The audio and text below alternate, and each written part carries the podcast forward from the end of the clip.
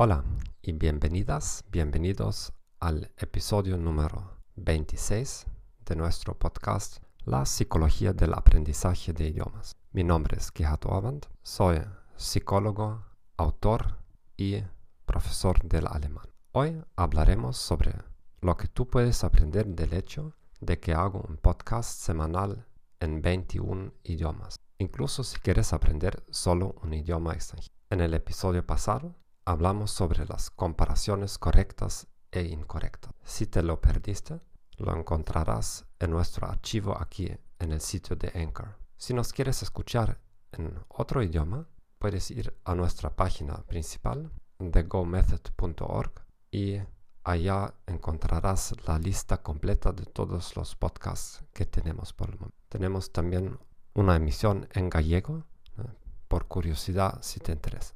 Ahora, muy pronto publicaré mi próximo libro en inglés, pero si tú estás buscando un método como aprender en casa, eh, sin profesor, y si el aprendizaje es crítico para tu carrera, entonces mi libro The Go Method es tu remedio. Allá encontrarás instrucciones cómo planificar tus actividades diarias. Puedes elegir entre más de 15 técnicas de políglotos cómo aprender un idioma de forma acelerada. Entonces, empezamos. Hace dos semanas lancé mis últimos podcasts.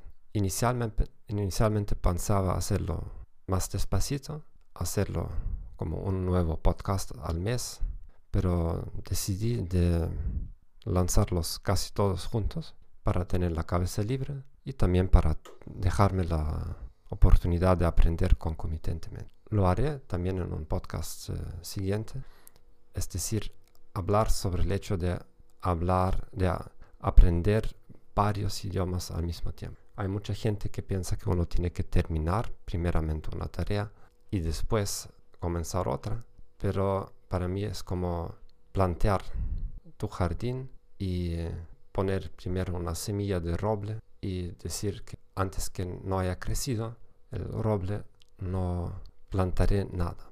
Y después plantaré el próximo árbol. Como absurdo o decir en pareja vamos a tener nuestro primer hijo y cuando él o ella tenga 18 cumpla 18 entonces vamos a hacer procrear el segundo porque cada idioma necesita su tiempo y es como absurdo esperar cinco años hasta comenzar algo nuevo.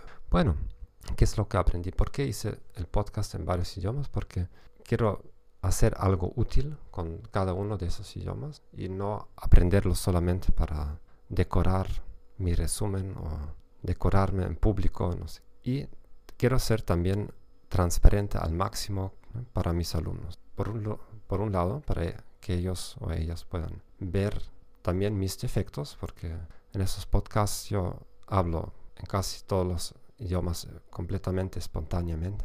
Y eh, quiero ser transparente también con mis faltas, errores. Yo no edito esos podcasts fuera de automáticamente cortar eh, pausas más largas y normalizar el sonido. Eso es todo. No, no corrijo nada, no hago eh, grabaciones repetidas.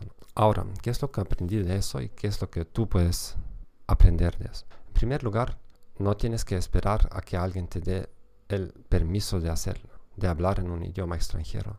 ¿no? Muchos de nosotros piensan que necesitamos una autorización para hacerlo. Nadie me permitió hacer esos podcasts, ni siquiera no tengo ni un certificado de, de idiomas extranjeras, extranjeros, no, no pasé ningún test estándar en ninguno de ellos. Entonces, especialmente para alemanes, eso es muy sospechoso. El alemán típico, el colega típico me preguntaría, ¿quién te dio el permiso de hacer eso? ¿Por acaso tú has terminado la facultad de periodismo? ¿No? Tienes un certificado que puedes hablar en la radio y eh, tienes eh, certificados que comprueban que puedes hablar sin eh, faltas esos idiomas. ¿Quién te dio el derecho de hacer eso? Es como más o menos como piensan muchos alemanes. Y por lo tanto muchos alemanes tienen grandes problemas con idiomas extranjeros o se temen, si tú lo piensas, ¿quién te dio el permiso de hablar en tu idioma materno? Claro, es otra cosa, si nadie está obligado a escucharte, pero muchas personas aplazan el momento de hablar en público demasiado.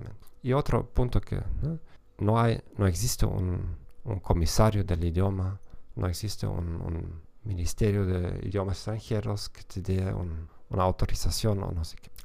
El segundo punto es que cuanto antes empieces, tanto más temprano harás progreso tendrás progreso. ¿Por qué? Porque para hablar bien en público, y aquí puedes hacer llamadas telefónicas, dar entrevistas, hacer presentaciones, no sé qué, ¿no? tú tienes que tener una práctica auténtica, no en la clase o en la casa, pero realmente exponerte al riesgo de hablar frente a otras personas. Siempre tuve envidia a personas que desde su niñez tocaban conciertos. Y aquí llegamos a otro, otra cosa también el feedback. Hay empresarios, emprendedores famosos que dicen que em, es muy importante, especialmente al inicio, de tener un eh, ciclo de feedback corto. Quiere decir, si tú hablas una vez al año en público en un idioma extranjero, tienes que esperar el año entero para que obtengas una información cómo hablas. Y tienes la posibilidad de corregirte solamente una vez al año. Si tú hablas cada día en público, obtienes esa información cada día y puedes corregirte cada día un poquito. También desaparece el miedo de ser criticado. Por ejemplo, si tú hablas cada día en público, no es ninguna tragedia si las primeras 20 o 30 veces son un fracaso, porque en, un año después vienen 300 veces mejores. Si tú hablas una vez al año y si tus primeras 20 presentaciones son un fracaso, te perdiste una gran parte de tu vida. Y el último punto importante es que si tú hablas con la meta de ayudar a otras personas, tu cerebro moviliza recursos. Es una cosa aprender un idioma para tu resumen de motivos estrictamente egoístas, pero si tú em, sabes que otras personas dependen de ti, de tu manera como hablas, entonces aprendes mucho más rápidamente. En muchos de aquellos idiomas aprendí tantas cosas que no aprendí en los años precedentes. Y ahora, cuando abro un libro y cuando aprendo una palabra o algo, hago algo en la gramática, yo sé que eso lo voy a poder utilizar en, el próximo podcast. Voy, con eso voy a poder ofrecer un producto un poco mejor que si no lo hubiera, hubiera aprendido. Entonces, la clave para ti es vincular tu idioma con una actividad social, con una actividad de ayudar a otras personas. Bueno, muchas gracias por escucharnos. Gracias también por recomendarnos a parientes, amigos, colegas. Y si tú tienes una pregunta, una crítica, una propuesta, por favor, mándanos un mensaje aquí en eh, el sitio Facebook o por correo electrónico. Gracias y chao, chao.